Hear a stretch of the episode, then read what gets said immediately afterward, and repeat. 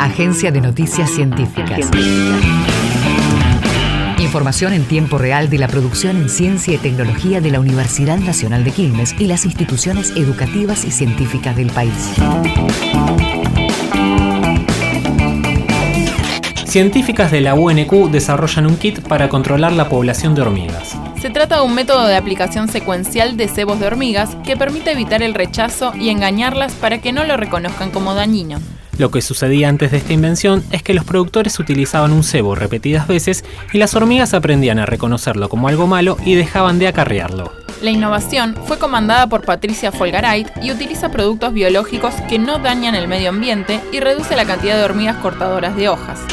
¿Cómo agradar al otro a partir de la primera impresión? Una investigación realizada en Alemania explica los comportamientos que influyen en la generación de una buena impresión en los primeros encuentros. Los rasgos como liderazgo, dominación y confianza sirven para ser popular entre los compañeros. Sin embargo, para causar una buena impresión es necesario agradar a personas específicas con las que se interactúa en lugar de buscar una popularidad generalizada. A fantasía.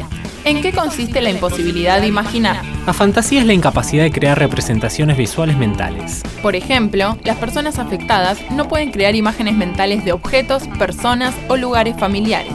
Según lo explorado hasta el momento, se estima que entre el 3 y el 5% de la población a nivel mundial tiene afantasía. Aunque recuerdan de una manera menos vívida y con menor detalle, vivencian más el tiempo presente y poseen un mayor control sobre su propio pensamiento.